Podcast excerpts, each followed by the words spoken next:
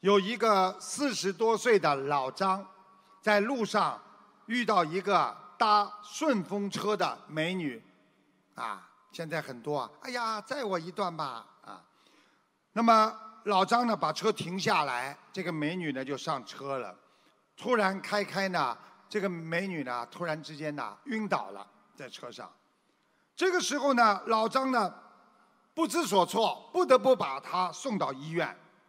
老张已经感受到压力的存在，到了医院，医生经过检查出来说：“啊，这位女士已经怀孕了，恭喜你呀，你要成爸爸了。”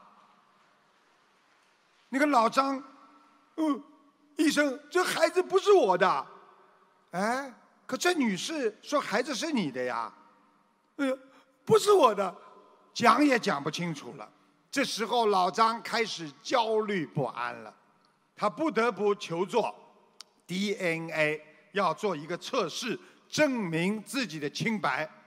测试结束之后，医生说：“啊啊，张先生，您是不孕不孕不育症的患者，而且是天生的，你是不会生孩子的，啊，你是清白的。”但是老张听后忧虑重重，在回家的路上，他不断想着家里自己的三个孩子。突然，他心里感到心力憔悴。回到家里，老婆一开门，高兴地迎上去：“哎呀，你回来了，我又有了。”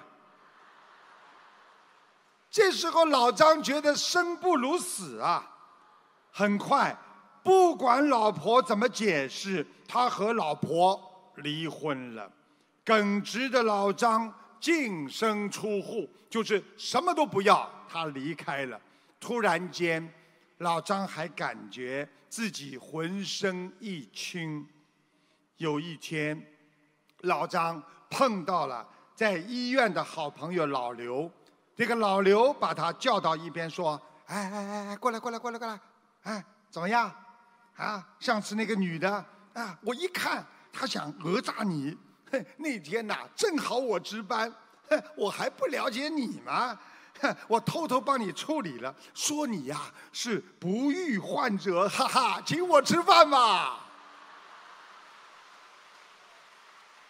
老张想到自己的老婆和三个孩子，他大脑轰的一下。这次他自己进医院了，他觉得自己被压得喘不过气来了。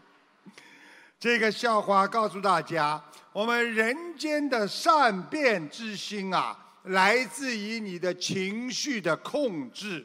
情绪有时候像心魔一样，所以佛法讲。无常的人生啊，你能够控制好情绪，你才能好控制好你的人生啊。